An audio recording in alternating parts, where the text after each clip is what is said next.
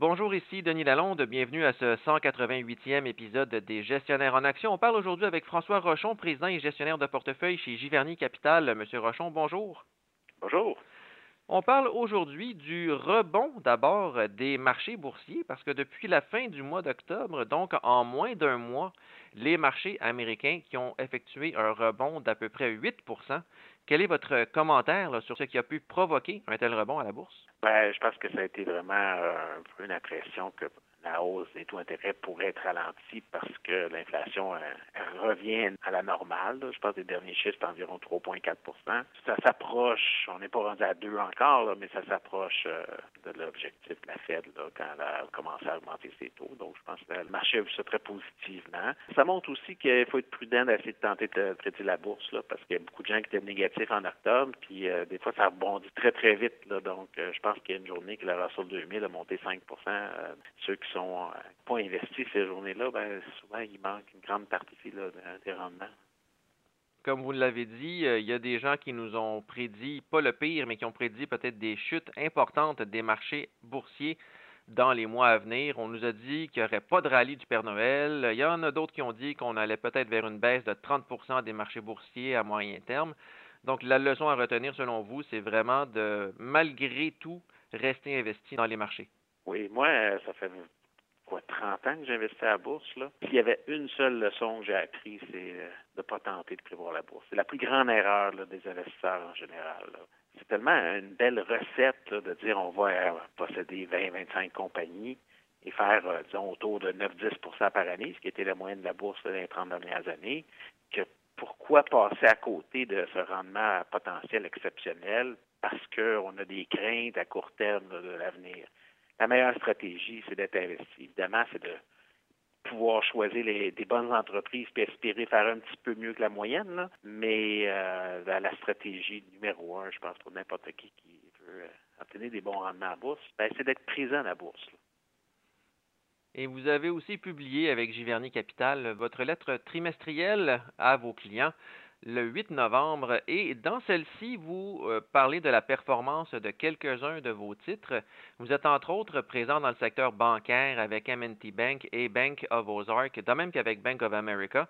Et selon vous, le secteur bancaire américain est toujours attrayant en ce moment? Qu'est-ce que vous observez pour ce secteur-là?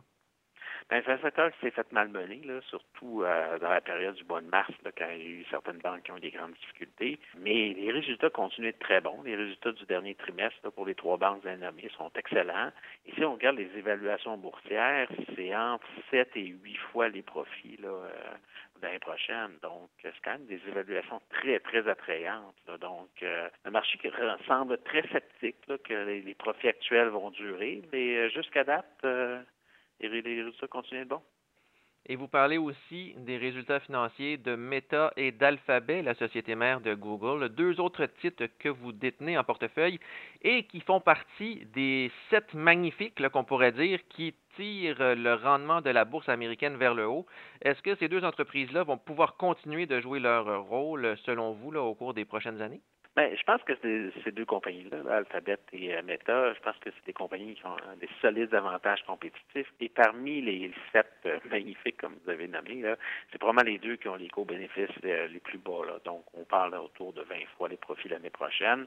Donc, selon moi, c'est ceux qui sont, un, qui combinent des bons fondamentaux, des bons avantages compétitifs à long terme, mais aussi des évaluations plus raisonnables que peut-être les, les cinq autres. Là.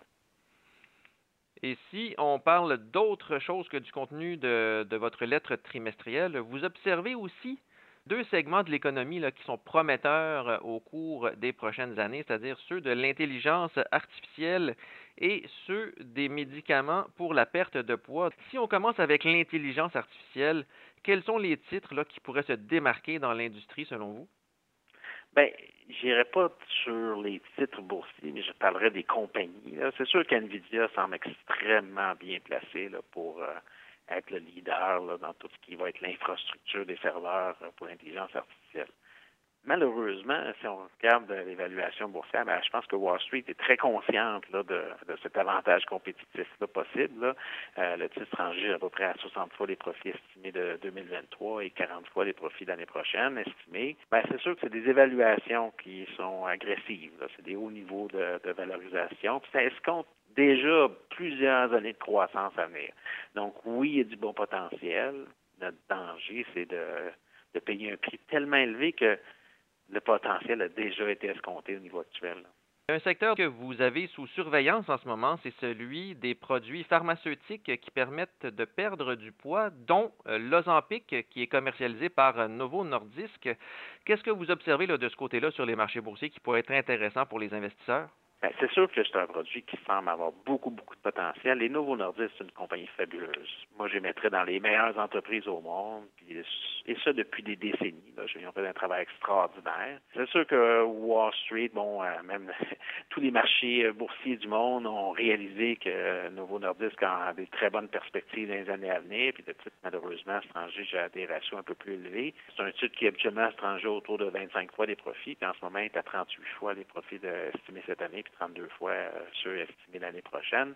Donc, il y a déjà beaucoup de bonnes nouvelles qui sont dans le titre. Je pense que c'est encore plus vrai dans le cas de Eli Lilly, qui elle aussi euh, va sortir un médicament pour euh, perdre du poids.